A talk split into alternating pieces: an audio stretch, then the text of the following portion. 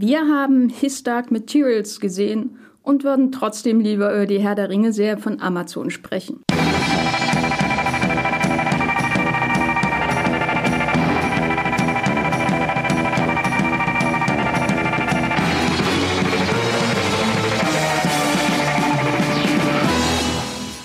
Hallo und herzlich willkommen zur neuen Ausgabe von Streamgestöber, eurem Podcast über alles, was sich im Internet in Deutschland legal streamen lässt. Im Prinzip, egal ob bei Netflix, bei Apple TV Plus, bei Amazon Sky, Maxdome und alle, deren Namen ich nicht aussprechen kann, die es da noch so gibt in der Streaming-Welt, die vielen Streaming-Dienste. Ich sitze hier natürlich nicht allein im äh, Sound, äh, äh, in der Soundbooth von Movie Pilot. Das wäre ziemlich traurig. Hier einfach nur sehr lange vor dem Mikro zu reden. Äh, mir gegenüber sitzen zwei wunderbare Kolleginnen von Movie Pilot. Andrea, hallo. Hallo. Ich stelle mir das gerade so vor, wenn du hier alleine sitzt und immer von Mikro zu Mikro läufst und unsere Stimmen imitierst. Sollten wir mal probieren. Mein, mein, mein ähm, österreichischer Dialekt ist leider nicht besonders gut, verstehe ich. Ich kann nur Sächsisch und Variationen von Sächsisch läuft, würde ich sagen. Esther, hallo. Hallo, muss ich dann hier für den Berliner einstehen und Icke sagen? Ja. Ihr sitzt hier nicht, weil ich euch dazu gezwungen habe.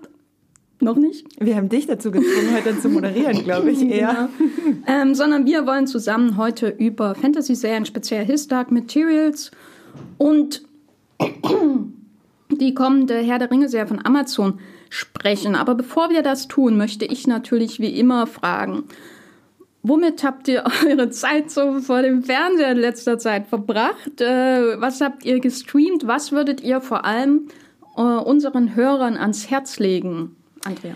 Ich habe die letzten Tage natürlich ganz viel mit His Dark Materials verbracht, aber ich habe auch mal zu Netflix geswitcht und mir die erste Folge der zweiten Staffel Sex Education angeguckt. Äh, das kann ich wirklich allen ans Herz legen mit Aisha Butterfield in der Hauptrolle und Gillian Anderson als seine Mutter und gleichzeitig Sextherapeutin. Also sie ist nicht seine Sextherapeutin, sie ist seine Mutter, aber sie ist allgemein Sextherapeutin. Oh, Sexualtherapeutin und es ist wirklich eine ganz, ganz wundervolle Serie über alle möglichen äh, Probleme und Sorgen, die man als Teenager in Bezug auf das erwachende Sexualleben hat. Also auch die erste Folge der zweiten Staffel großartig. Ich kann es allen ans Herz legen und voraussichtlich reden wir nächste Woche auch über die zweite Staffel. Also äh, ja, da gibt es dann noch mehr dazu. Esther, was würdest du empfehlen? Witzigerweise passt, was ich gesehen habe, ganz gut zu Sex mhm. Education. Äh, ich habe Blue My Mind gesehen. Das ist ein Schweizer Coming-of-Age-Film, also auch viel so über Pubertät, sexuelles Erwachen ähm, mit der wunderbaren Luna Wedler in der Hauptrolle, äh, die sich jetzt gerade in den letzten Jahren so hervorgetan hat durch äh, Das schönste Mädchen der Welt oder äh, Dem Horizont so nah. Und ich glaube, von ihr werden wir noch viel Großes sehen. Und ich will gar nicht so viel verraten zu dem Film, außer dass ich ihn hier nicht umsonst nenne in einem Podcast, wo wir viel über Fantasy reden. Ähm, stimmt, die ist nämlich Schweizerin. Habe ich ja. vor ein paar Wochen ja. äh, gelernt. Und hast du deinen ähm, Pullover an, um den Titel ähm, noch Sehr mal? richtig. das Blue wird nämlich wie blau geschrieben, ne? Falls genau. nicht, dass da jemand das falsch eingibt und sich wundert, warum er es nicht findet. Blue My Mind bei äh, Amazon? Amazon Prime.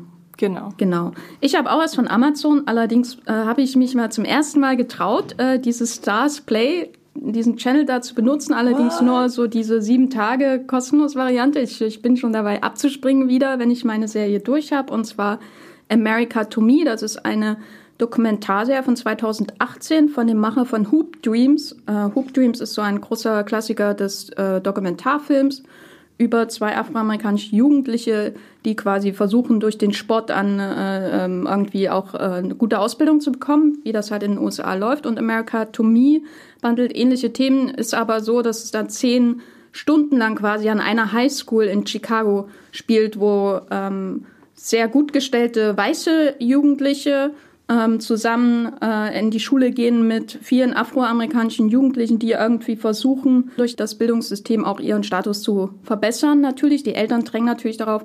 Und das ist so sensibel und schlau und ähm, gibt so viele Einblicke darin, wie auch äh, der, der unterschwellige Rassismus da stattfindet, wie die Lehrer, ähm, die weißen Lehrer und die afroamerikanischen Lehrer ähm, zum Teil auch überfordert einfach sind. Und es gibt da eine Folge, wo der cringieste weiße, gutmeinste, liberale Lehrer auf der Geschichte, in der Geschichte des Fernsehens zu sehen ist. Und ich saß da und bin einmal in mir zusammen geschrumpelt auf halbe Größe.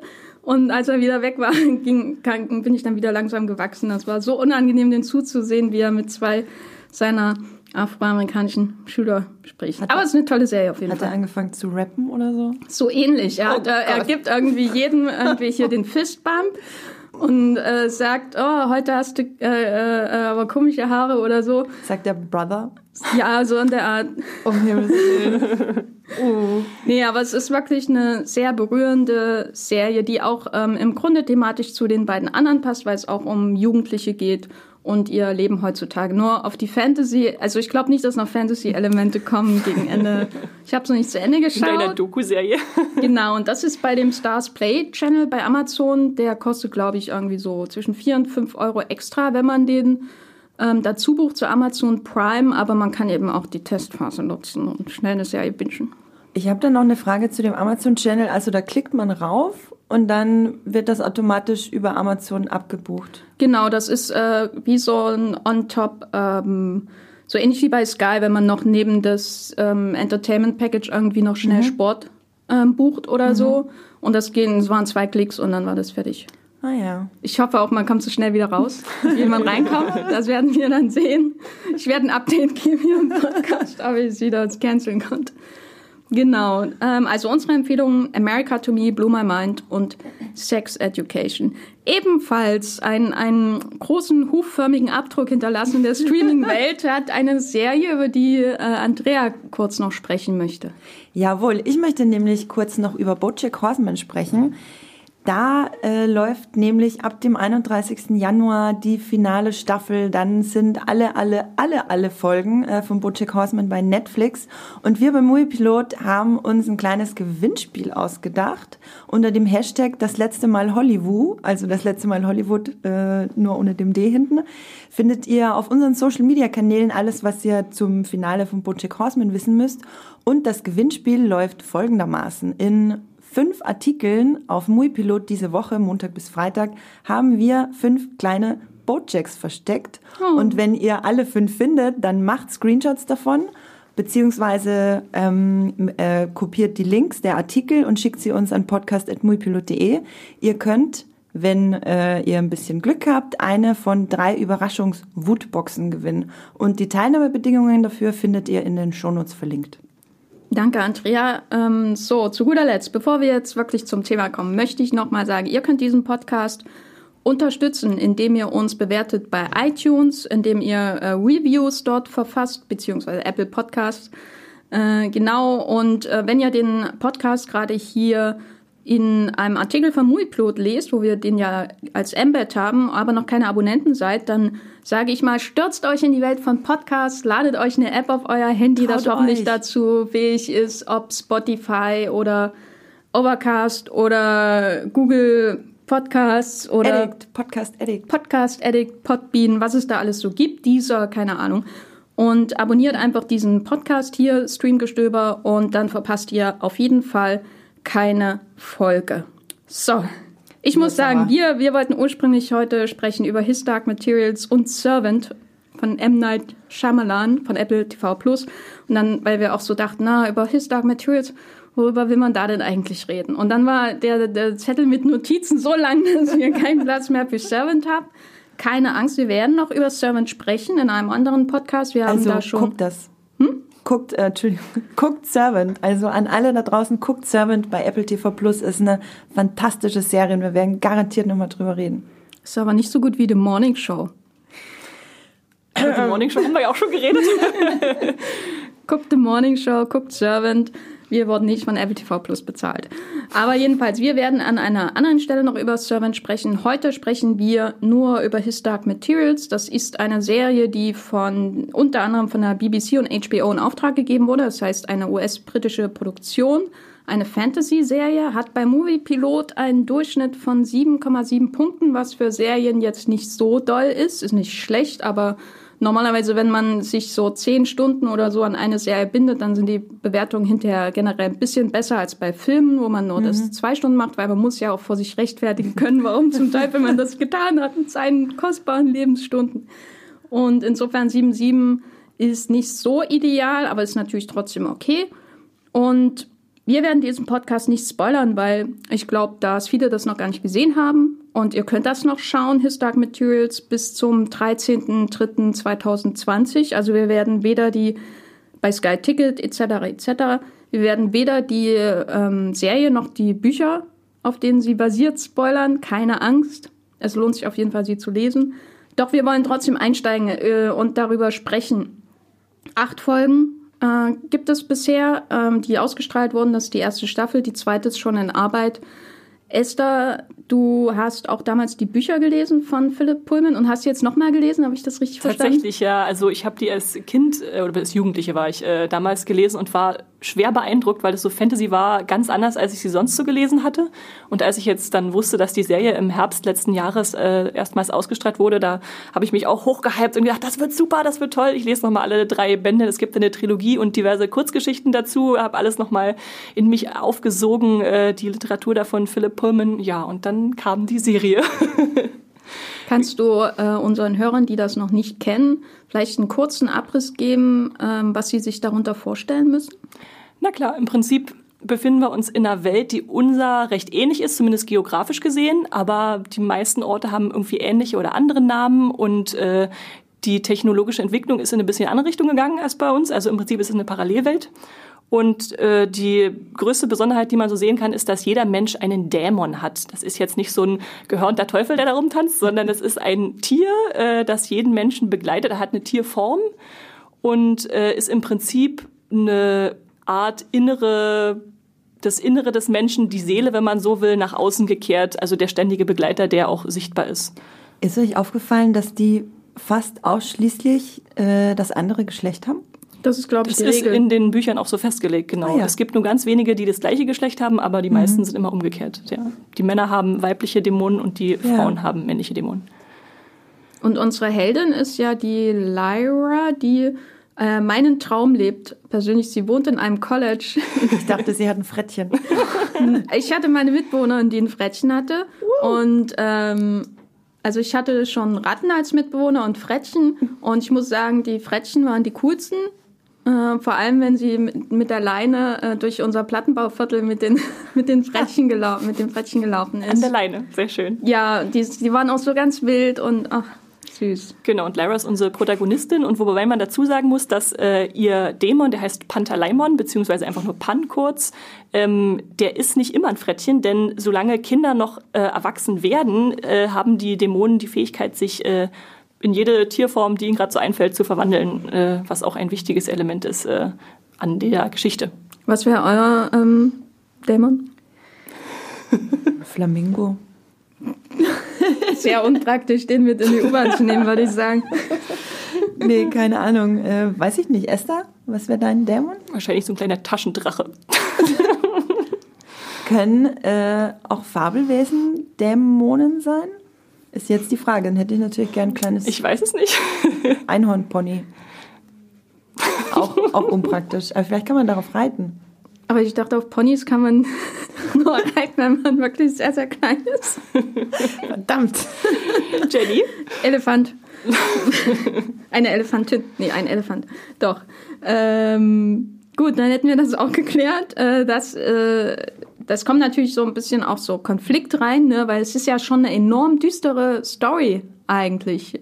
Hattet ihr das so erwartet, dass da also vor allem natürlich Andrea, du hast die Bücher, glaube ich, nicht gelesen, ne? Ich habe die Bücher nicht gelesen, ich habe aber einiges über die Bücher gelesen, wusste aber trotzdem nicht, wie düster das tatsächlich ist. Also wir wollen ja nicht spoilern und deswegen nicht sagen, warum das so düster ist, aber die Dinge, die da passieren und die, ja, physische, psychische Misshandlung von Kindern, ich denke, so viel kann man ja sagen, weil das eins der Grundthemen ist von der, von der Reihe, ist schon wirklich knallhart.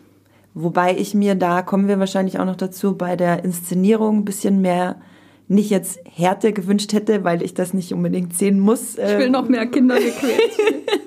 ich muss jetzt nicht äh, sehen, wie Kinder gequält werden, aber ähm, die Emotionalität, die das Ganze mit sich bringt, ist irgendwie, kam nicht an mich heran. wobei ich eigentlich ziemlich schnell gehuckt bin bei so, bei solchen Themen. Ich weine auch extrem schnell bei Serien. Aber His Dark Materials, und das ist auch mein größter Kritikpunkt gleich vorneweg, hat mich nicht gepackt. Ich fand das alles wahnsinnig spannend und ich finde vor allem halt diesen äh, religionskritischen oder katholizismuskritischen Ansatz von den Büchern halt wahnsinnig spannend. Aber auch davon habe ich irgendwie, das konnte ich alles nicht so wirklich greifen. Es war Hochglanz, die Dämonen sahen so fantastisch aus und ich dachte immer, ich möchte gern diesen Schneeleoparden äh, streicheln und das ist alles so fluffig und sieht so toll aus. Aber ja, als äh, Buchnichtkenner habe ich mich da auch manchmal so ein bisschen verloren gefühlt tatsächlich. Aber hattest du das Gefühl, du hast alles verstanden, was die Serie dir erzählen wollte in der Welt, oder war es dann auch schwierig zu folgen? Ich habe das Gefühl, ich habe also ich habe die Geschichte verstanden, ich habe die einzelnen Parteien, die das, die es da so gibt in der Welt verstanden. Aber mir waren die Motivationen, warum Leute, Tiere, Panzerbären äh, Dinge gemacht haben, nicht immer ganz klar. Ähm, ich hatte da gestern auch ein ganz spannendes Gespräch mit einer Kollegin, die auch die Bücher gerade eben erst gelesen hat und sie, sie meinte auch, sie hatte das Gefühl, sie konnte die Serie nur so gut nachfühlen, weil sie gerade die Bücher gelesen hat und die ganzen Emotionen noch in sich getragen hat quasi und dann einfach jetzt Bilder dazu hatte. Und das hat mir gefehlt. Aber Esther, du hast ja die Bücher auch gerade gelesen und du meinst, meintest, die haben die Emotionen auch so ein bisschen gefehlt. Das kann ich total unterschreiben, mit wem auch immer du da geredet hast. ähm, tatsächlich ist es so, dass in den Büchern diese Beziehung zwischen dem Mensch und seinem Dämon ganz, ganz wichtig ist. Sie steht da so im Vordergrund als das emotionale Herz von allem. Ähm, wenn man das nicht begreift in dieser Welt von Lyra, mhm. dann äh, ist man irgendwie ein bisschen aufgeschmissen und tatsächlich, obwohl die Serie so gut alles eigentlich wiedergibt, die einzelnen Handlungspunkte, wo wir uns befinden, wer dagegen wen ist, fehlt dann halt doch für mich diese Beziehung, die zwischen Dämon und Mensch besteht. Und ich kann nicht genau nachvollziehen, warum sie nicht besteht. Ich habe zwischendurch überlegt, vielleicht, weil die Dämonen eben animierte Tiere sind. Und wenn man mhm. animiert, dann versucht man da möglichst wenig äh, komplizierte Bilder zu schaffen, wie äh, dass Menschen irgendwas Animiertes anfassen. Und dadurch, dass dann halt diese Distanz zwischen äh, zum Beispiel Lyra und Pan besteht, äh, mhm. ist dann vielleicht doch nicht das Gefühl zwischen beiden vorhanden, was man gerne sehen würde. Auf jeden Fall. Ich glaube, das ist der springende Punkt, weil wenn ich jetzt so versuche, mich an Interaktionen von den äh, Leuten mit ihren Dämonen zu erinnern, dann besteht da eigentlich fast nie physischer Kontakt. Also man denkt, wenn man den ganzen Tag mit seinem Dämon, der Teil von der Seele ist, rumläuft, dann, keine Ahnung, streichelt man den ja vielleicht, fasst den an, hat den auf der Schulter, trägt den irgendwie am Körper oder so, aber die laufen immer, also laufen eigentlich meistens daneben her, besteht kein physischer Kontakt und sie gucken sich vor allem auch nicht an beim Reden. Das ist, also es, es läuft irgendwie so parallel nebeneinander und da, da ist irgendwie keine Wärme zu spüren. Ja, das stimmt auf jeden Fall. Und ich glaube, also in den Büchern war es halt wirklich so, dass sie immer den Kontakt suchen, gerade wenn sie Trost brauchen. Und ich weiß mhm. auch gar nicht, ob das in der Serie so rausgekommen ist, dass wenn sie sich immer weiter voneinander entfernen, dann haben sie einen körperlichen Schmerz, der ihnen zugefügt wird, weil sie halt das Gefühl haben, äh, sie, sie dürfen sie nicht so äh, den anderen aus den Augen verlieren oder ja, brauchen das, in der Nähe. Das ist auch ein spannender Punkt. Das wird erklärt in der Serie, aber es wird nicht wirklich nicht gezeigt. intensiv gezeigt. Mhm. Genau. Ähm, das wird so ein bisschen... Ähm, so ein bisschen Thriller-Element mäßig, so, warum ist da ein Dämon jetzt weg und so und äh, wie kann das sein? Aber die Emotionen, die, die Schmerzen, das wird nicht gezeigt, größtenteils.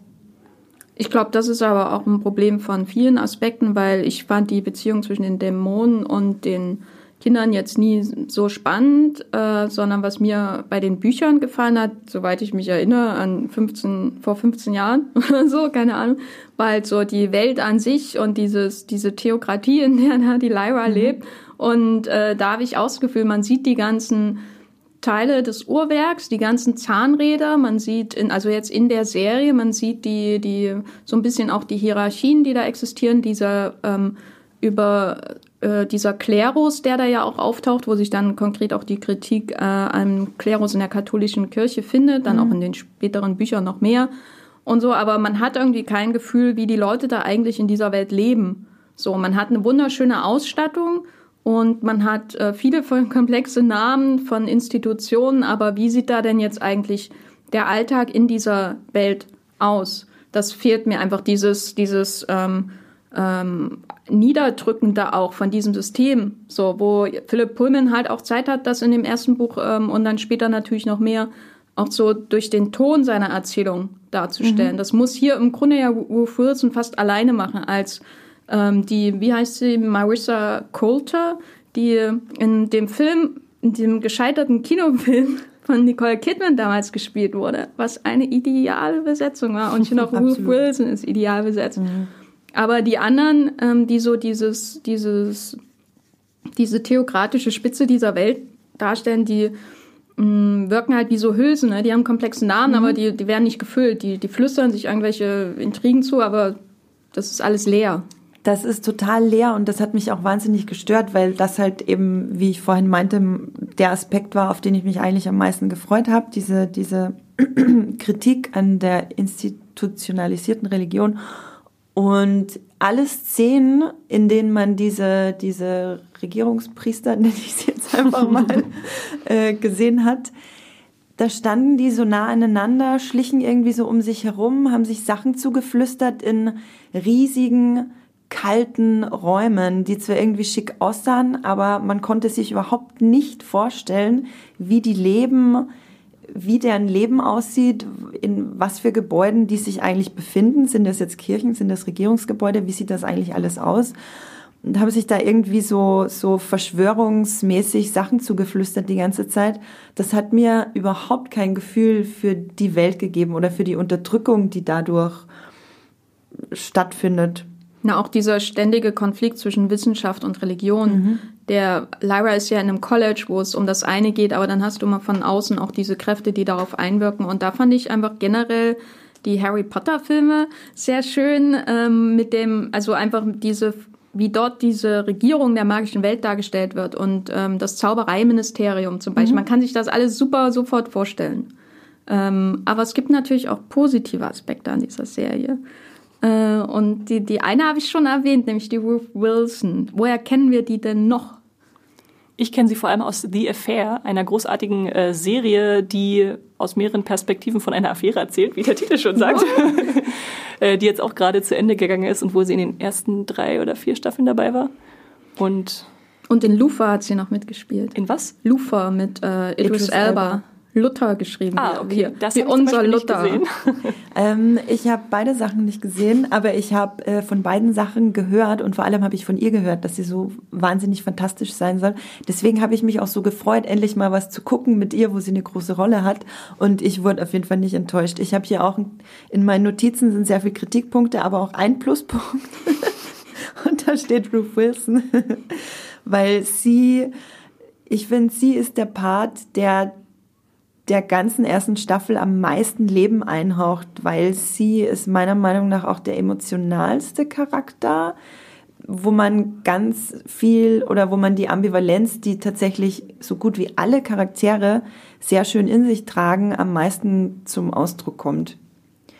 In ihrer, ja, sie schwebt da so grazil durch die Räume, aber hat halt so diese harten inneren Konflikte und eigentlich immer so nahe am Nervenzusammenbruch gefühlt Fand ich ganz fantastisch dargestellt. Ist sie da nah am Buch? Ich, das habe ich mich zwischendurch auch gefragt, weil klar hat sie immer noch ihren Affen als Dämon, äh, der übrigens nie mit Namen benannt wird, was interessant ist, weil er dann irgendwie so mhm. distanziert doch bleibt. Und was der, die Serie jetzt gemacht hat, ist interessant, weil im Buch ist der Affe so ein bisschen ihre ausgelagerte Seele, der so das, der Inbegriff des Bösen ist. Also wenn man im Buch den Affen anguckt, weiß man, okay, die Frau, die ist super sympathisch und charismatisch und man will irgendwie mit ihr reden und zusammen sein, aber der Affe ist irgendwie seltsam. Und da hat man diese Ambulanz halt in dieser Diskrepanz dargestellt. Und in der Serie habe ich es eher so empfunden, dass sie ab und zu mal ihren Dämon misshandelt und der arme Dämon halt an sie gebunden ist. Und das war dann eine ganz andere Herangehensweise. Hm die, das Cast ist ja schon insgesamt ziemlich gut. Also da wurden ja wirklich, mhm. äh, und, um John, John Hammond äh, äh, zu zitieren, keine Kosten und Mühen gescheut. Nämlich neben Ruth Wilson steht ja theoretisch auch äh, auf dem äh, Plakat äh, James McAvoy. Also der, diese, diese Serie hat mindestens zwei X-Men-Filmuniversum-Stars, mhm. nämlich die Hauptrolle spielt Daphne Keener, sie spielt Lyra und sie kennt ihr aus Logan, diesem Wolverine Film mit Hugh Jackman. Da hat sie die Weapon 13 oder wie hieß sie da? X23. 23. Okay, da war ich komplett falsch. äh, daher kennt ihr sie jedenfalls, die Daphne Keen. Und dann ist eben auch der James McAvoy da, unser X-Men-Star. Also sehr gut gefallen an James McAvoy hat mir seine Haartolle mit der grauen Strähne drin. um was Positives zu sagen. Ähm, also ich finde es spannend, mit welcher Härte er diesen Charakter spielt. Hab aber nicht wirklich so den Zugang zu ihm gefunden. Also er hat natürlich auch bei weitem nicht so viel Screentime wie Ruth Wilson. Aber ich habe auch nicht so den Zugang zu ihm gefunden. Er ist natürlich an sich ein wahnsinnig fantastischer Schauspieler. Ähm, ich glaube, das kommt auch alles so ein bisschen daher, dass die Charaktere sind auch einfach alle ziemlich unterkühlt. Die sind doch in den Büchern nicht sympathisch. Also ja. es gibt kaum jemanden, den man trifft und sofort sagt, ach, an den kann ich mein mhm. Herz hängen, den will ich, äh, von dem will ich mehr sehen. Und das ist natürlich schwierig, dann Sympathien aufzubauen oder Beziehung zu den Figuren zu finden, den Zugang, ja. Das fand ich aber so toll damals an den Büchern. Das war so eins der ersten Fantasy-Bücher, äh, die ich nach äh, den damaligen Harry Potter-Büchern, die damals mhm. schon raus waren, mhm. gelesen habe. Und in den anderen Fantasy-Büchern, ich weiß nicht, sowas wie David Eddings oder so, was es halt in dem, in dem Buchladen bei uns damals gab, ähm, da haben die dir ja immer quasi, da krallen sich die Helden ja dein Herz, ne? damit die Autoren begründen können, warum sie jetzt 20 Bücher mit denen schreiben. Und hier der Philipp Pullman, der die drei Bücher geschrieben hat, ähm, in der Hist also in der ersten His Dark Materials Reihe, muss man ja mittlerweile sagen, nämlich ähm, der Goldene Kompass, das quasi die Basis ist für die erste Staffel, dann das Messer, das magische Messer, das magische und Messer und das Bernstein-Teleskop, genau. Da ist es wirklich, die sind die alle so, wie ich mir auch echte Menschen, oft, also wie sie halt auch, also da habe ich das Gefühl, die Welt, die, die prägt auch irgendwie die Leute, ne? Die sind erstmal so distanziert und die Lyra ist jetzt auch kein ähm, Kind, wo man irgendwie die großen Kulleraugen sieht und denkt, oh, mit dem, mit dem werde ich jetzt immer mitfiebern und so wie bei Harry das eben ist in den Harry Potter Büchern, sondern die ist eigenwillig, die ist manchmal zu eigenwillig, wo man denkt, ach, muss das jetzt sein und so und das fand ich super. Und das hat aber irgendwie der Serie auch grundsätzlich so ein bisschen das Bein gestellt. Auf jeden Fall. Ja. Ähm, genau. Würdest du als ähm, Buchkennerin, Esther, die Serie Buchkennern empfehlen? Ich würde sie auf jeden Fall als interessante Ergänzung Leuten ans Herz legen, die das Buch mochten, weil ich nicht ausschließen würde, dass äh, jeder jetzt vielleicht wie wir davon abgeschreckt ist. Und ich werde zum Beispiel auf jeden Fall auch trotz allem die zweite Staffel noch gucken, weil ich glaube, da kommt noch äh, was, da ist noch Steigerungsfähigkeit äh, drin. Und äh, deswegen genau, äh, habe ich es noch nicht ganz aufgegeben. Habe ich das gestern im Vorgespräch richtig gehört, dass der Hot Priest in der zweiten Staffel mitspielt? Allerdings, das yes. war sogar schon vor, vor der ersten Staffel bekannt, dass Andrew Scott äh, auftauchen wird. Und wer die erste Staffel gesehen hat, weiß ja, dass das in Fotos und Videos auch schon kurz angedeutet wird. Also wenn ihr Fleabag oder Sherlock mögt mhm. und äh, da den Moriarty oder den Hot Priest, den heißen Priester wiedersehen wollt, dann freut euch auf die zweite Staffel. Ja, ich äh, wusste nicht, dass Andrew Scott gecastet wurde. Ich hatte das irgendwann vor langer Zeit mal gehört und wieder vergessen. Und dann sieht man ihn halt in einem Video da in irgendeiner Folge und ich war einfach nur so, what? hab dann natürlich sofort nachgeschlagen und war sehr enttäuscht, dass er eben äh, so gut wie gar nicht vorkommt in der ersten Staffel und dann äh, kommt da aber noch mehr auf uns zu. Da freue ich mich auch drauf. Vielleicht werde ich es auch deswegen weiter gucken. Außerdem würde ich gerne an dieser Stelle noch äh, hervorheben den Auftritt von Lin Manuel Miranda, der den yes äh, den Lee Scoresby spielt, den Aeronauten. Äh, da war ich nämlich im Vorfeld am skeptischsten, als er besetzt wurde, wo ich dachte, okay, das ist jetzt eine völlige Querbesetzung für mich, die hätte ich niemals gecastet, aber es hat für mich wunderbar funktioniert und er war so die erste Figur, die für mich wirklich ein bisschen Wärme reingebracht hat mit seinem Hasen Hester, der heißt fast wie Esther, die, die Häsin. Oh. und äh, genau, das war dann wirklich nett, den Texaner mit seinem Heißduftballon da so ein bisschen äh, als Querschläger drin zu haben, der dann mal in eine andere Richtung gegangen ist. Ja. Fand ich auch, der hat eine ziemliche Wärme mit reingebracht in diese kalte Welt. Also auch so wie er gleich sein erster Auftritt, wenn er da halt über den Wolken mit dem äh, Dings äh, Ballon daher gesegelt kommt, so voller Euphorie und Abenteuerlust, das äh, bringt dann nochmal ein, eine ganz andere Stimmung in diese total kalte, ernste Welt dieser anderen kalten, ernsten Menschen irgendwie. Ich, also wenn ihr jetzt die erste Folge gesehen habt, liebe Zuhörer, und ihr seid noch am Zweifeln, aber ihr seid entweder A, Riesenfans von Lin-Manuel Miranda oder B, Riesenfans von Kampfeisbären, dann müsstet ihr einfach noch ein paar ähm, Folgen aushalten, dann seht ihr sie und dann ähm, könnt ihr schauen, ob das noch was für euch ist oder nicht, weil Miranda fand ich auch ähm, gut und das war für mich auch so ein bisschen die Verkörperung so von einer einem gewissen Gegenwart, Gegenwartsbezug auch in der Serie, diese Wanderbewegungen, die da existieren und beim Casting auch die, die Diversität im Casting, die ihn ja sehr abgehoben hat von dem äh, Goldene Kompass-Film, mhm. den es damals mit Daniel Craig gab und eben Nicole Kidman. Das, da war für mich eher auch schon irgendwie so ein Update in die Gegenwart, dass man eben ja ähm, da noch ein bisschen flexibler ist, was das Casting angeht. Aber Andrea, du hast ja jetzt ähm, die Bücher nicht gelesen. Würdest du das jemandem empfehlen, die Serie an sich? Äh, für jemanden, der an jemanden empfehlen, für jemanden empfehlen, was auch immer, der die Bücher nicht kennt? Ähm, also ich glaube, wenn einem das Grund, also wenn man Fantasy mag, wenn einen das grundsätzlich interessiert, so diese Welt, ähm, dann kann ich mir vorstellen, dass es schon sehr cool sein kann, die Serie zu gucken, wenn man sich vorher einliest in diese Welt. Ich habe das halt erst danach gemacht, nachdem ich Dark Materials geguckt habe, habe ich eben ganz viel darüber gelesen und auch über Philipp Pullman an sich und mir Interviews mit ihm angeguckt und wie er halt eben darüber redet, wie er diese Welt erschaffen hat und äh, woran er Kritik üben will. Und dann bin ich irgendwann abgedriftet in Wikipedia-Artikel von der äh, Catholic League und äh, ganz vielen homophoben Aussagen von Bill Donahue. Und ja, das war alles ganz furchtbar. Aber ich würde sagen, wenn man His Dark Materials gucken möchte, sollte man sich vorher ein bisschen Verständnis, mehr Verständnis für diese Welt anlesen, weil die Serie an sich gibt es einem zu wenig.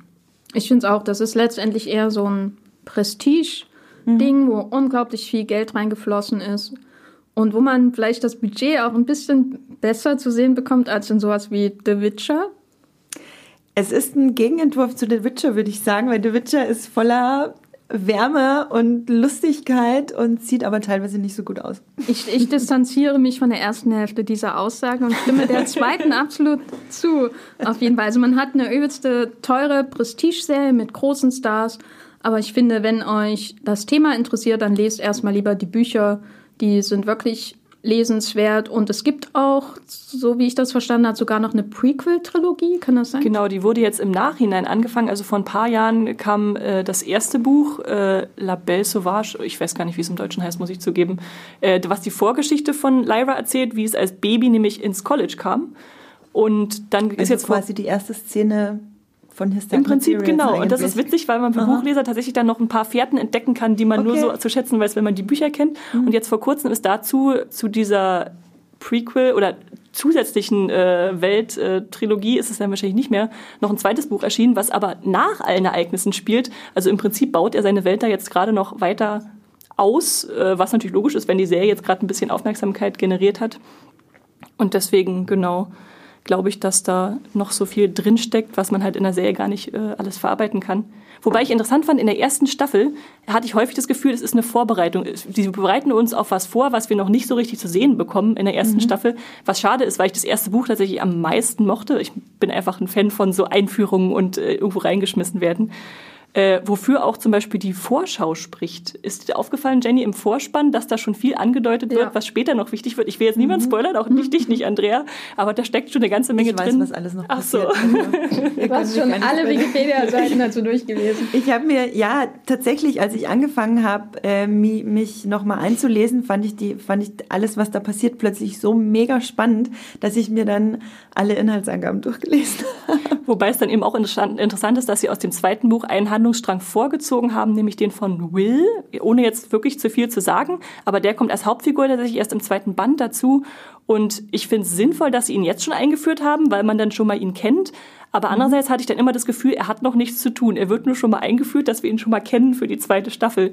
Und das ist der Serie dann auch ein bisschen auf die Füße gefallen. Tatsächlich, also handlungsmäßig fand ich ihn trotzdem am spannendsten. Mhm. Ich wollte immer wissen, was passiert mit ihm, wie geht es bei ihm weiter. Und wenn es dann wieder um Lyra ging, fand ich, dann war ich wieder irgendwie raus emotional.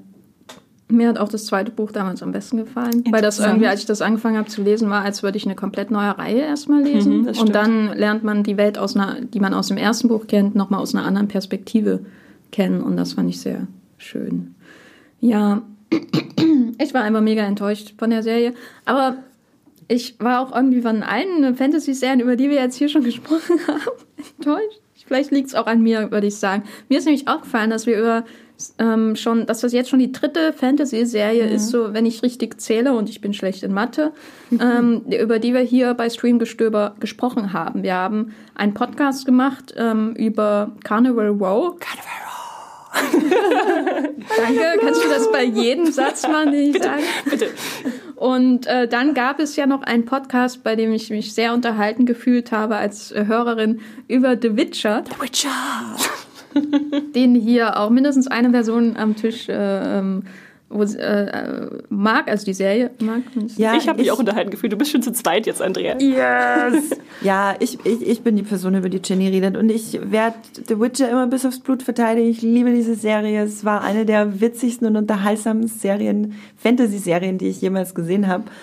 Und ich weiß überhaupt nicht, was man dagegen haben kann. Ganz ehrlich. es ist einfach, Henry Cavill ist, also, naja.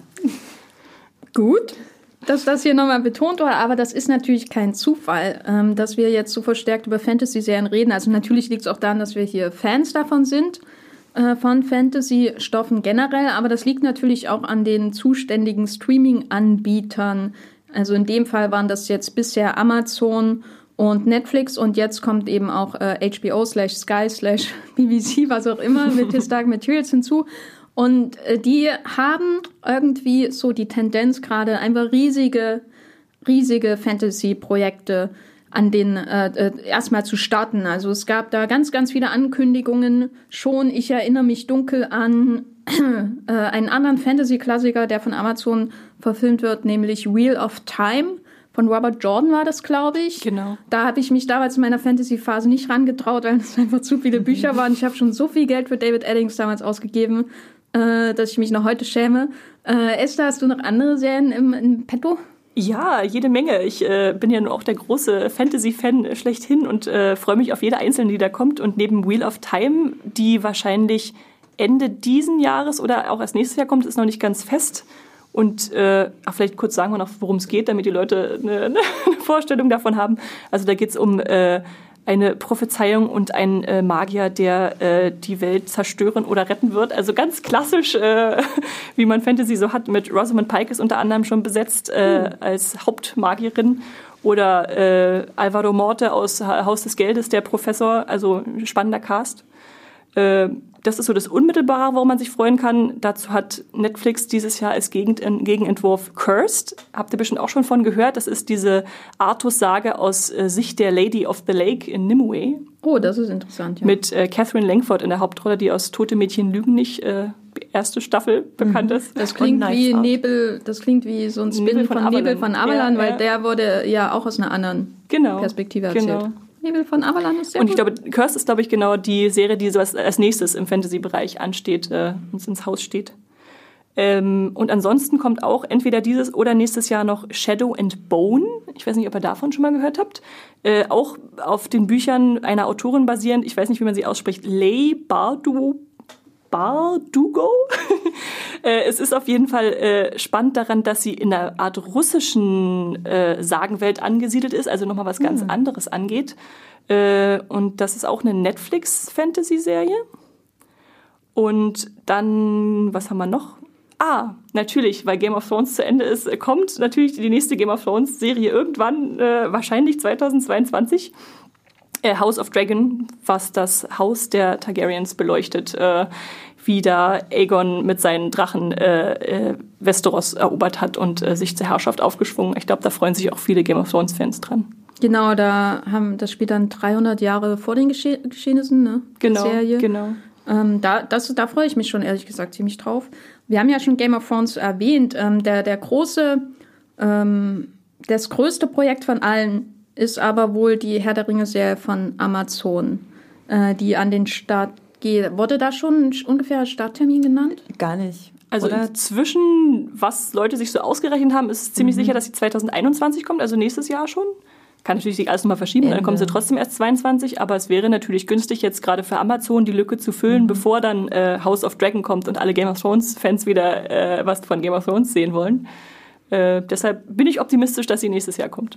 Genau, also das, der Druck ist einfach da jetzt. Ähm, Game of Thrones hat gezeigt, dass man damit viele Mainstream-Zuschauer abholen kann, während Fantasy, glaube ich, trotz Herr der Ringe und Harry Potter damals im Kino einfach irgendwie auch nischig war. Also viele, sowas wie Aragorn hat ja nicht funktioniert im Kino. Also man hat nur die Mega-Sachen gehabt.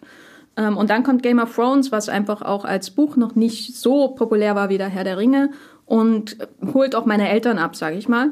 Äh, wobei die sind riesen Herr der Ringe-Fans, insofern kein Wunder, ähm, dass die das auch geschaut haben. Aber das ist einfach durch die Bank so ein Riesending äh, geworden. Und jetzt äh, habe ich das Gefühl, dass gerade Amazon mit Herr der Ringe einfach so viel Geld gegen die Wand schmeißt und hofft, dass das kleben bleibt. Ist weil das das ja, ist ist das nicht die teuerste Serie, die jemals produziert allein wurde? für die Rechte haben die doch schon hunderte Millionen bezahlt. 250 Millionen allein für die Rechte. Ja.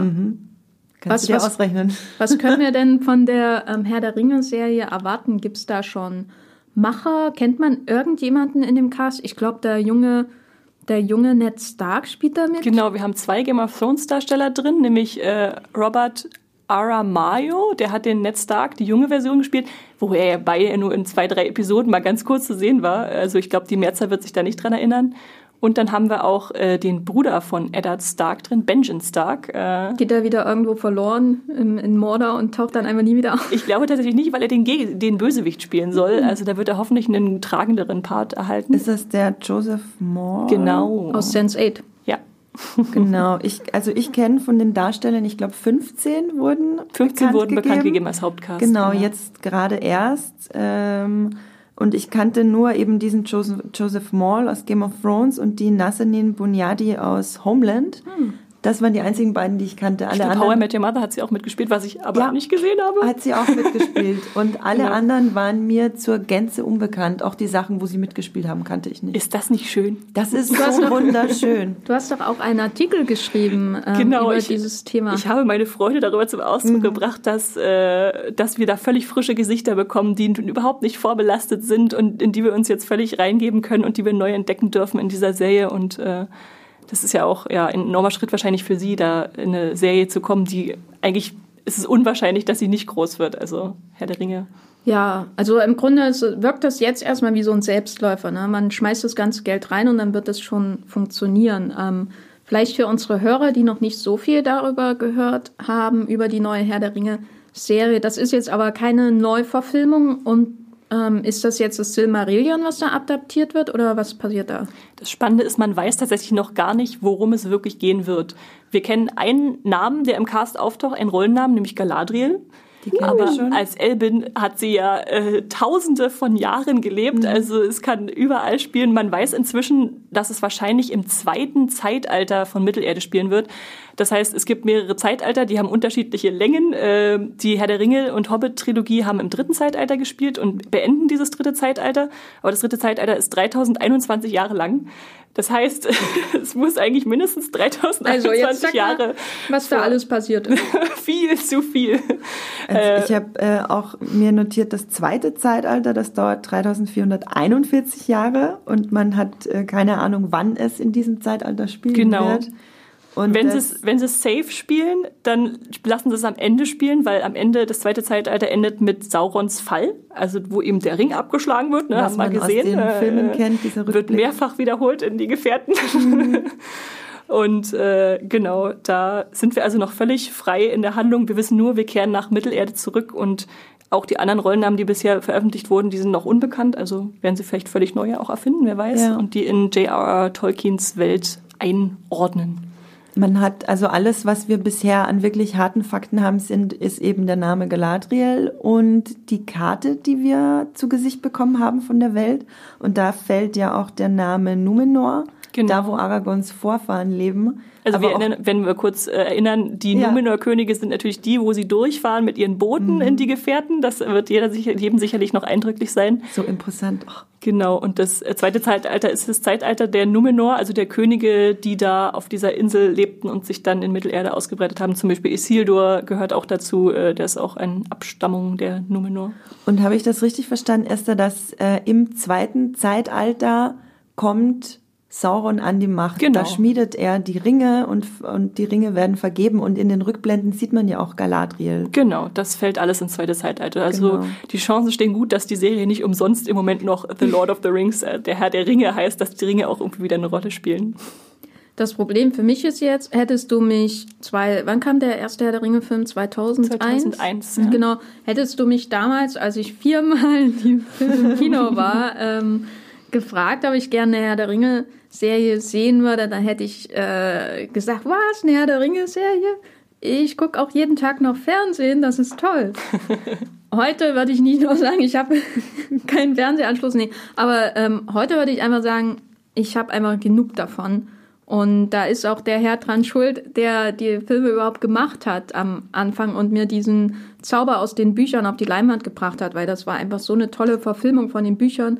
Aber durch die Hobbit-Filme hatte ich einfach genug und war übersättigt und will das einfach nicht mehr sehen. Und Peter Jackson trägt da auch Mitschuld.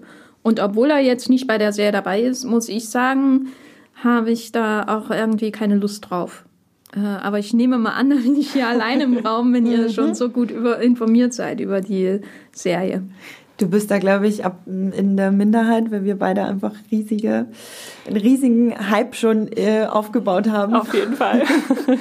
ich ähm, wurde damals, als ich, äh, wie alt war ich da, 12, 13, als 2001 äh, der erste Herr der Ringe in die Kinos kam. Ich wurde Fantasy sozialisiert, also Erwachsenen-Fantasy sozialisiert quasi. Mit War auch Herr meine Einstiegsdroge ins ja. Erwachsenen-Fantasy. Ja. Und habe äh, auch alle drei Filme mehrmals im Kino geguckt. Damals, das war wirklich einfach mind-blowing für mich. Und ich habe dann so ein bisschen nachgedacht nochmal, ähm, warum ich mich so sehr auf diese Herr der Ringe-Serie freue.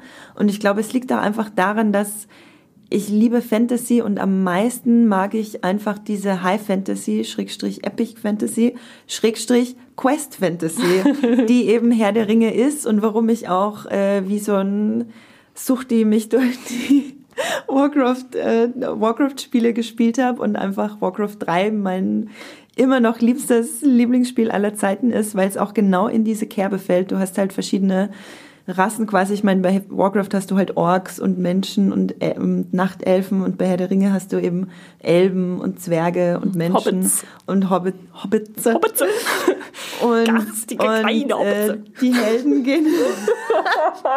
Wollen wir im Podcast nur ein Gollum-Sprech machen? Okay. Ich habe übrigens äh, so nebenbei, seit ich 15 bin, also schon mehr als die Hälfte meines Lebens, den Herr der Ringe Ring an ich meiner Ich kann es bestätigen, er ist dann Andreas Finger. Ich bin mit äh, Sauron verheiratet, das ist an meinem rechten Ring. Du wirst gelenkt von ihm. Hast du die richtigen Lehren aus den Büchern in den Film gezogen? ähm, ja, genau. Äh, ich habe absolut den Faden verloren, aber Herr der Ringe bedeutet mir einfach wahnsinnig viel. Du würdest im Schicksalsberg stehen und sagen, hm, schöner Ring, jetzt gehe ich nach Hause. schöner Ring, oh, der Lava sieht auch gut aus, da ich doch mal rein. Esther, wie ist das bei dir? Ich freue mich da auch drauf, wie ein Cola-Keks. Cola-Keks? Cola-Keks, kennt ihr das nicht? Cola-Keks? Cola. Ich weiß nicht, warum der Cola der Keks, aber er freut sich. Eindeutig ist vielleicht, äh, weiß ich nicht, äh, nicht so verbreitet. Auf jeden Fall freue ich mich sehr drauf. Äh, ich bin ja Herr der Ringe-Film durch und durch, habe ja nicht umsonst in Neuseeland Urlaub gemacht und freue mich deshalb auch, dass die Serie jetzt nach Neuseeland zurückkehrt. Mhm. Also es war ja zwischenzeitlich, beziehungsweise am Anfang angedacht, dass Schottland als Drehort in Betracht gezogen wurde. Und ich bin jetzt tatsächlich froh, dass sie nach Neuseeland zurückkehren, weil es einfach in den Köpfen auch schon, glaube ich, so verwachsen ist als äh, diese ganzen majestätischen Landschaften, die man da, oh, bei denen man nur dahin schmelzen kann. Und ich finde es interessant, was du zu Peter Jackson gesagt hast, denn äh, ich äh, liebe seine Inszenierung auch, aber ich denke gerade die Hobbit-Filme haben auch ein bisschen bewirkt, dass ich mich jetzt wieder auf die Serie freue, weil sie halt nicht ganz den Standards entsprochen haben, die der Herr der Ringe vorgelegt hat. Und ich jetzt sagen kann, okay, es ist Zeit oder auch in Ordnung, dass es jetzt mal jemand anders in die Hand nimmt und sich daran ausprobiert. Also wir müssen es nicht immer von einem äh, Filmemacher nur sehen, wie mhm. er die Welt interpretiert, sondern wir dürfen es jetzt auch mal anders haben. Und da ist dann Neuseeland für mich so der Anker. Wir kehren in die gleiche Landschaft zurück, aber wir dürfen was anderes ausprobieren.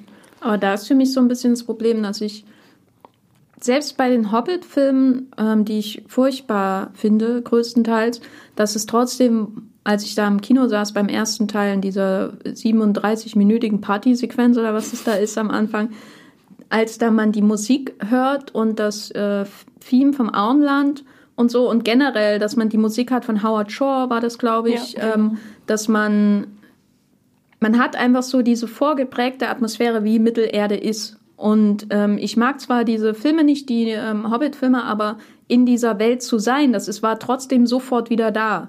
Während zum Beispiel, wenn ich Fantastic Beasts schaue, ich nur sehr mühsam überhaupt das Gefühl für Harry Potter bekomme, obwohl sogar derselbe Regisseur mhm. dabei ist. Ähm, aber eben das einfach so, wie als hätte man äh, J.K. Rowlings Kreation genommen und einfach auf einen anderen Schauplatz so übergestülpt mhm. ne, und versucht das nachzuäffen so ein bisschen und abzudaten für die Zeit, äh, weil es halt ein anderer Period, weil es halt ein Period Piece ist und so. Also das, dieses Gefühl für Mittelerde, das hat ja Peter Jackson zusammen mit seinem ganzen Team erschaffen. Und ja. vor allem auch die Musik, die war für mich enorm wichtig. Und ich kann mir Total. das einfach nicht vorstellen, da ähm, jetzt ein Mittelerde, eine Mittelerde-Story zu sehen, die ähm, ein äh, die, die eine andere Musik hat und so, aber jemand sagt mir, das ist auch Mittelerde. Mhm. Weißt du, das ist so eine enorme Diskrepanz. Mhm. Das ist wie, ich weiß nicht. Äh, oder das bei, bei Star Wars zum Beispiel, man kann über J.J. Abrams sagen, was man will, aber wenn man ähm, seinen Star Wars 7 schaut, das Erwachen der Macht, dann hat man sofort das Gefühl, in der Welt von George Lucas zu sein. Ja. Mhm. ja. Ich glaube, das wird auch die größte Herausforderung für die Serie werden, weil ich glaube, so äh, der Schauwert äh, wird wahrscheinlich keine Herausforderung werden bei dem Budget, das mhm. die haben. Und sie werden da ja auch sicher die Besten der Besten dafür engagieren, weil was anderes können sie gar nicht leisten. Ziemlich ja. dumm. Andererseits The Witcher. naja, aber The Witcher hatte kein Budget von, von 500 Ahnung. Millionen. Hatte, hatte aber genug Budget, um andere Drachen zu fertigen.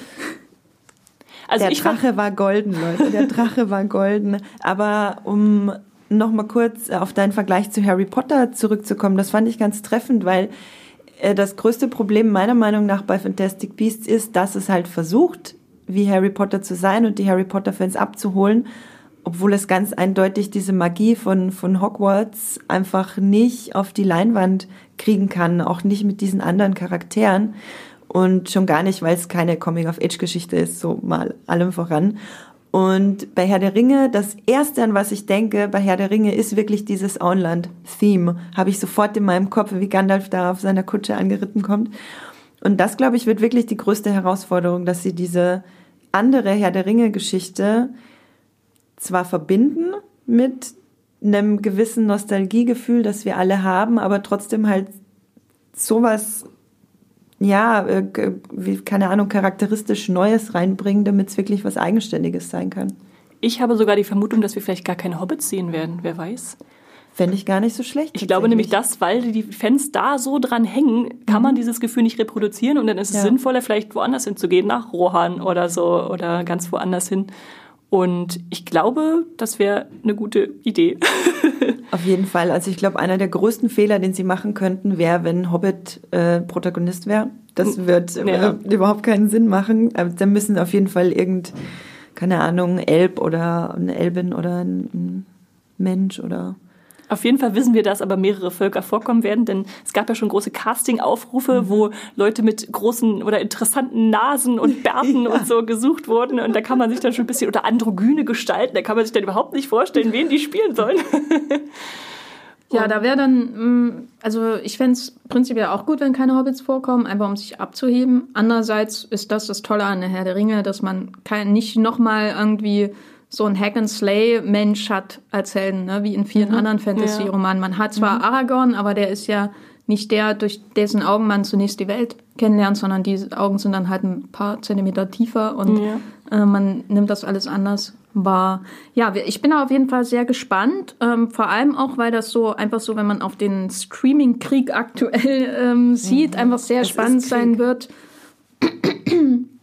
Sehr spannend sein wird, ob überhaupt jemand die Gott, also die nicht G-O-T, sondern G-O-T, ähm, Lücke, also Game of Thrones Lücke füllen kann. Gibt es überhaupt eine Lücke? Das würde ich schon in Frage stellen. Gibt es überhaupt eine Lücke, die bei Game of Thrones gefüllt werden kann durch die Abwesenheit dieser Serie? Oder war das nicht sowieso einmalig, was da passiert ist? Ich habe ehrlich gesagt nicht das Gefühl, dass eine Lücke besteht. Also ich bin sowieso nicht der größte Game of Thrones Fan, deswegen bin ich vielleicht auch gar nicht die richtige Ansprechpartnerin. Und gib weiter an Esther. ich würde es auch nicht Lücke nennen, ich würde es einen Durst nennen. Äh, ich will jetzt mhm. mehr, wieder mehr Fantasy sehen und hoffe, dass die Welt da draußen auch äh, dieses erkannt hat, dass wir mehr Fantasy brauchen, auch High Fantasy. und äh, dass es deshalb einfach das Ende von Game of Thrones nur ein Anstoß war, uns da mehr zu bieten. Und wenn das jetzt passiert ist, das doch wunderbar. Und ähm, der Erfolg von Game of Thrones hat ja auch im Grunde dazu geführt, dass das von einer Serie wuchs, in der jemand äh, bewusstlos geschlagen wird, als eine große Schlacht angefangen hat, um äh, Budget zu sparen, bis hin zur ähm, angeblich größten äh, gefilmten Schlacht aller Zeiten. Ähm, schau lieber nochmal Krieg und Frieden, den vierteiligen dann da seht ihr mal eine Schlacht, sage ich nur, den aus Russland, der ist super. Aber ich meine, das ähm, Game of Thrones war im Grunde die erste echte Blockbuster-Serie und ist aber dazu angewachsen. Ne? Also wo ist dazu, äh, war das nicht von Anfang an, war das nicht von der ersten Folge an, sondern das hat sich ja auch dadurch damals ausgezeichnet, dass eben Schlachten gar nicht so wichtig sind. Ähm, genau wie am Anfang der Herr der Ringe-Filme. Ähm, die Schlacht gar nicht so wichtig sind, die dann immer von Film zu Film immer größer mhm, werden. Ja. Und ähm, mein Problem mit dem Ganzen ist so, die, dass jetzt alle ihr Geld werfen in diese Fantasy-Stoffe, liegt ja letztendlich daran, dass sie, dass die der Fernsehboom so groß ist, dass man überhaupt so viel Geld ausgeben kann für Serien ne? und dass das jetzt alles quasi aus dem Stand Blockbuster werden sollen. Aber Game of Thrones hatte ewig Zeit dazu zu werden. Sie hatten Woche für Woche vor allem Zeit dazu zu werden, jedes Mal, wenn eine Staffel lief. Und jetzt kommt eben äh, kein Shade, kommt einfach der Witcher vor dem Neujahr oder vor Weihnachten uh. war das, glaube ich. Und da stecken irgendwie so und so viele Millionen drin, ist der riesen Blockbuster, bla, man redet vier Wochen drüber und dann ist weg. Mhm. Wer redet jetzt noch über The Witcher? Außer wir bei Streambestimmer. ich jeden Tag, ja.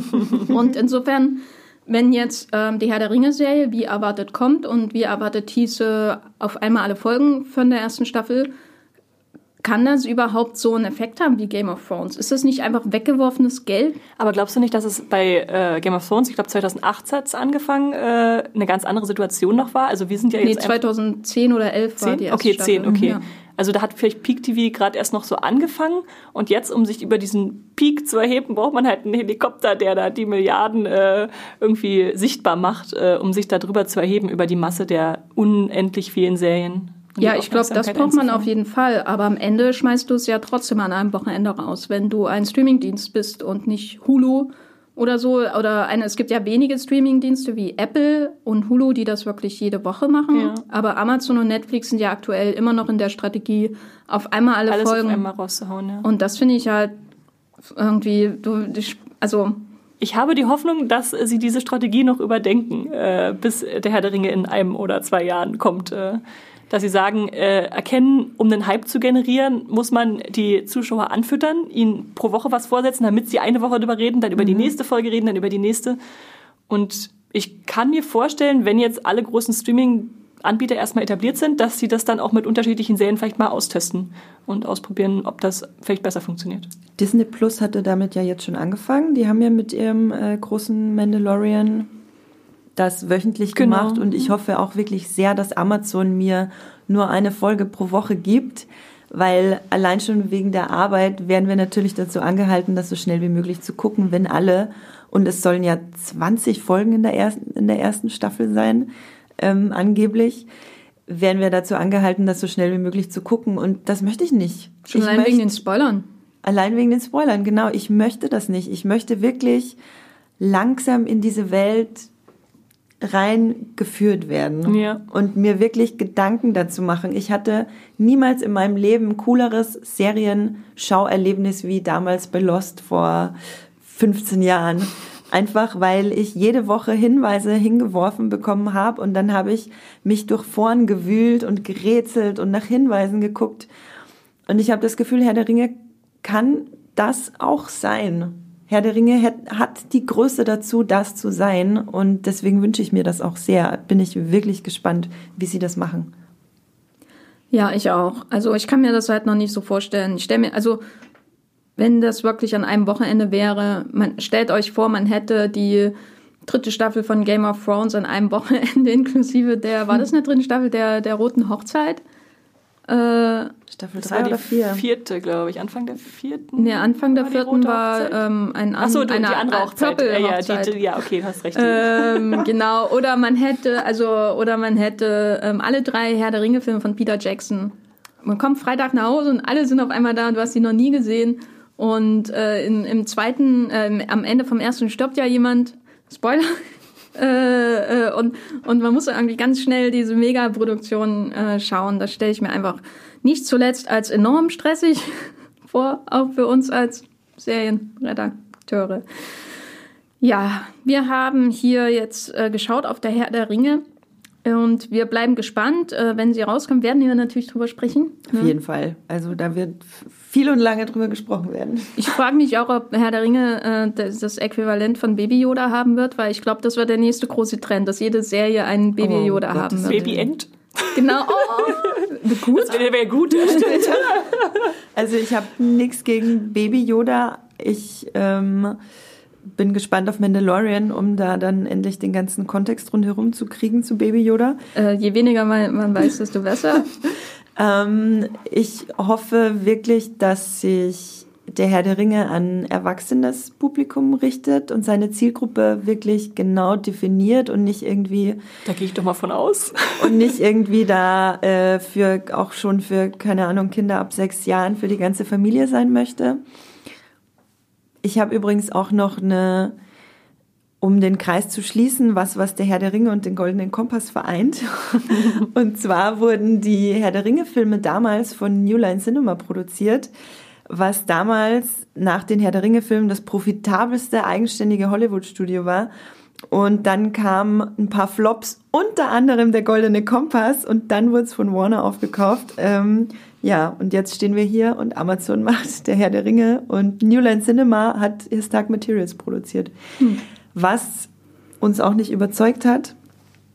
Bin sehr, wirklich, ich bin, ach, ich bin so gespannt auf Herr der Ringe. Ich, Genau, den Artikel von Esther über ähm, das Casting von der Herr der Ringe findet ihr in den Shownotes. Ich werde da auch noch so, einen, so einen Übersichtsartikel verlinken, wo ihr alle wichtigen Informationen zu der Serie findet. Ähm, wir kommen überein, trotz vieler unterschiedlicher Meinungen, dass wir auf jeden Fall gespannt sind auf die Serie und dass wir nicht so überzeugt waren von His Dark Materials, äh, wie wir es uns vielleicht gewünscht hätten. Das nächste Mal ähm, sprechen wir wahrscheinlich, Andrea, korrigiere mich, falls das nicht mehr der aktuelle Stand ist, ähm, über Sex Education. Yes. Und Sabrina, kann das sein? Ähm, ja, also wir werden, ich werde mit äh, Matthias und Max ganz viel über Sex Education reden, voraussichtlich. Und Max hat dann auch schon ein bisschen was von Sabrina gesehen und kann uns da von der dritten Staffel und kann uns da so eine kleine Einschätzung geben, was uns da erwartet und ob es cool ist oder nicht. Genau, ähm, beides Netflix-Serien. Ähm, Sex Education könnt ihr jetzt schon schauen bei Netflix, die neueste Staffel. Wenn ihr dazu eine Meinung habt, wenn ihr andere Teenie-Serien bei Netflix viel, viel besser findet als diese beiden oder einfach so äh, irgendwie unzusammenhängend irgendwas darüber sagen wollt, dann schickt uns eine Sprachnachricht, die, auf die wir dann im Podcast eingehen können. Ähm, Gerade wenn ihr Tipps habt, ähm, in diesen ganzen Netflix, Amazon, Gestöber, was es da so gibt. Äh, wenn ihr irgendwelche Geheimtipps habt für Teenie-Serien, gerne auch mit einem übernatürlichen Touch wie bei Sabrina, ähm, dann, dann schickt uns eine Sprachnachricht dafür. Ähm, wir sind da, glaube ich, immer offen, auch Neues zu entdecken, weil wir haben ja sonst nichts zu tun. Ne? Und Nö, die, ja. Die, ich wollte nur sagen, die acht Stunden fürs Dark Materials, das, ach, einmal nicht schlafen und dann hat man das auch rum. Gut. Ihr könnt euch das Leben von Andrea jetzt perfekt vorstellen. Ähm, die Details für die Sprachnachrichten findet ihr in den Shownotes dieses Podcasts. Wo kann man euch äh, in den Weiten des Internets folgen? Wo kann man äh, lesen, was ihr über die Welt äh, und das Streaming-Gestöber so allgemein zu sagen habt? Ja, das Internet ist weit, weit, weit. Mich findet ihr bei Instagram und Twitter unter meinem Namen Andrea Wöger und auf moviepilot.de findet ihr mich unter meinem Nutzernamen Science Fiction, alles klein und zusammengeschrieben. Mich hingegen findet ihr als Strawstar überall und zwar bei Moviepilot, bei Instagram und bei Twitter. Ich bin äh, bei Twitter Gefferlein und bei Moviepilot de frei Leerzeichen Geffer. Äh, so alt ist der Account schon, dass es kein Zeichen dazwischen braucht, um ihn anzulegen. Genau, und da schreibe ich, glaube ich, aktuell viel über Babylon Berlin. Eine tolle Serie, tolle Serie, tolle Serie. Ich habe auch schon ein paar Folgen gesehen. Toll, toll, toll von der neuen Staffel. Uh, uh, Nochmal, wie ist Babylon Berlin? Toll. äh, genau, äh, vielen Dank, dass ihr hier zugehört habt und bis zum nächsten Mal. Tschüss. Tschüss. Tschüss. Das war die neue Folge Streamgestöber. Abonniert uns bei Spotify, Apple oder der Podcast-App eures Vertrauens und wir freuen uns auch ganz besonders über eure Bewertungen. Die Musik wurde aufgenommen und produziert von Tomatenplatten. Feedback und Wünsche gehen an podcast.moviepilot.de. Wie ihr mit eurer Sprachnachricht im Podcast landet, erfahrt ihr in den Show Notes und unter www.moviepilot.de slash podcast.